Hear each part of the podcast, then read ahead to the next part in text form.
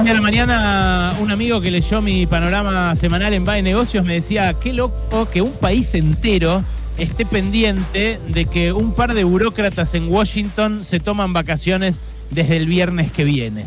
Y sí, es esa la situación, es tan lastimoso como eso, el pozo en el que nos metimos de la mano del Fondo Monetario Internacional. El viernes que viene empiezan las vacaciones de verano en Estados Unidos y los burócratas del fondo no las negocian por nada del mundo.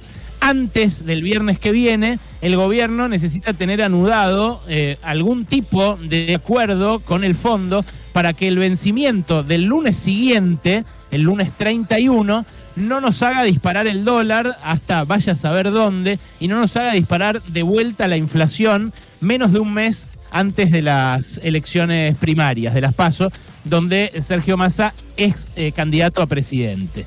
Bueno, Sergio Massa es las dos cosas, es candidato a presidente y también ministro de Economía. Y Sergio Massa sabe que el Fondo Monetario tiene la sartén por el mango, al punto tal de que eh, el fondo eh, lo viene arrastrando, le viene corriendo el arco desde hace más de un mes con anuncios que él mismo dice se van a producir en las próximas horas, en los próximos días, en la próxima semana, va a viajar una misión la semana que viene y al final nunca se concretan. Bueno, anteayer a la noche, eh, mientras Malena Galmarini decía que Massa se pone picante en las reuniones con el fondo, Massa estaba reunido por Zoom con Cristalina Georgieva, con la jefa del Fondo Monetario. Y el diálogo que tuvieron, que fue como hasta, hasta las once y pico de la noche, porque ella estaba en, eh, en Abu Dhabi, en Medio Oriente, y eran las cinco de la mañana, fue un diálogo de todo menos picante. Un diálogo donde lo que pactaron es una especie de tregua hasta después de las pasos que Massa ya sabía que no iba a conseguir mucho más que eso y que ya le había adelantado a Cristina Fernández de Kirchner y por eso la vicepresidenta dijo este lunes pasado que había que esperar hasta después de las pasos para ver qué se negociaba con el fondo. Bueno, eh, Massa, la última vez, el último vencimiento a fin del mes pasado, le pagó al fondo con yuanes. Y eso de algún modo representó eh, un cambio en el balance de poder. Lo, empoderó un poquitito a Massa en esa discusión. Pero claro, el fondo eh, sigue teniendo por delante un montón de vencimientos para correrle el arco a Argentina todo lo que quiera y tiene la sartén por el mango porque Massa sabe que los yuanes no le alcanzan para pagar todos los vencimientos desde acá hasta el próximo gobierno y además pagar todas las importaciones que ya no se pueden pagar con reservas porque por la sequía que se llevó la mitad de la cosecha, que acá en la feria alimentaria vaya si saben, si vivieron de primera mano, se acabaron los dólares con los cuales pensaba capear esta campaña y este año. Bueno, lo que pactaron Massa y Cristalina Georgieva es un paquete de medidas que supuestamente se iba a anunciar hoy a las 6 de la tarde, pero que ahora, hablé hace un ratito con fuentes del gobierno, me dicen, no se sabe si se va a anunciar o no. Claro, Alberto Fernández estaba volviendo eh, hasta la madrugada de ayer de la cumbre de la Unión Europea y los anuncios que pactó Massa con Georgieva son anuncios que tienen que salir por decreto, porque son anuncios realmente importantes.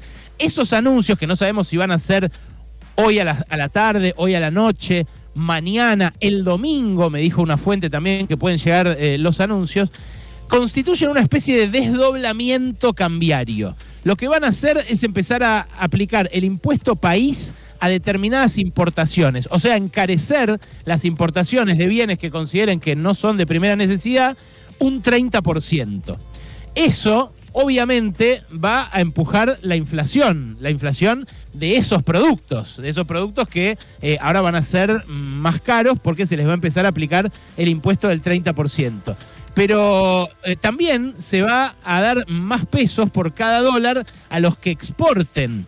Algo que ya hicieron con el dólar soja y que ahora mm, planean hacer eh, para otras economías regionales. Hasta agosto rige un dólar diferencial parece que quieren eh, darle algunos pesos más para estimular más liquidación por parte de los ojeros y reforzar también el recorte presupuestario que en los últimos meses viene ya bastante fuerte en términos de, de ajuste.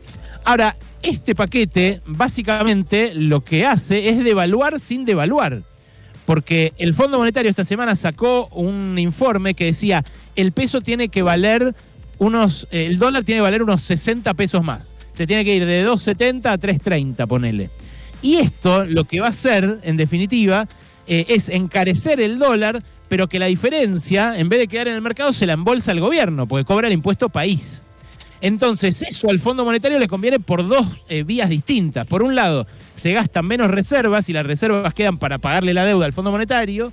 Y por otro lado, la eh, cuenta fiscal mejora porque el Estado recauda ese impuesto país sobre las importaciones que se hagan a ese nuevo valor.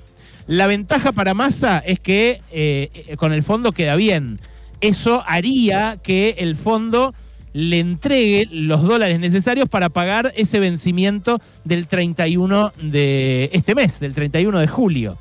Ahora, después de las PASO, va a volver el fondo a tener la sartén por el mango antes de las elecciones generales, antes de octubre, hay otro vencimiento en septiembre y otro vencimiento más en octubre. Con lo cual, ese poder que ganó el gobierno pagando con yuanes en el, eh, en el toma y daca con el Fondo Monetario, bueno, es relativo porque lo termina obligando igual a tomar medidas como las que se dice va a anunciar a mí me consta que ya negoció con el fondo, pero se dice va a anunciar entre esta tarde y el fin de semana. Claro, eh, en el medio Massa necesita que eh, lo voten. O sea, está de campaña y va a hacer anuncios antipáticos que quizás incrementen la inflación.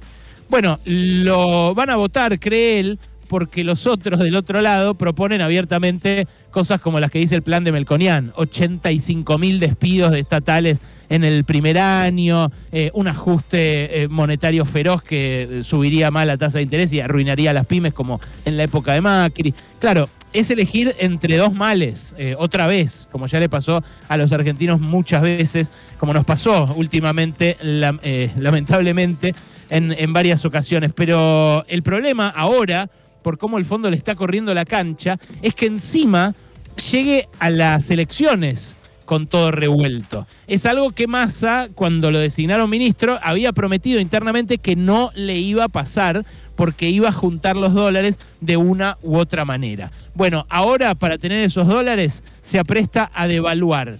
Devaluar sin devaluar, que un poco es diferente, pero un poco también es lo mismo. Pasaron cosas, cosas. Hasta las 16 con Alejandro Berkovich. 899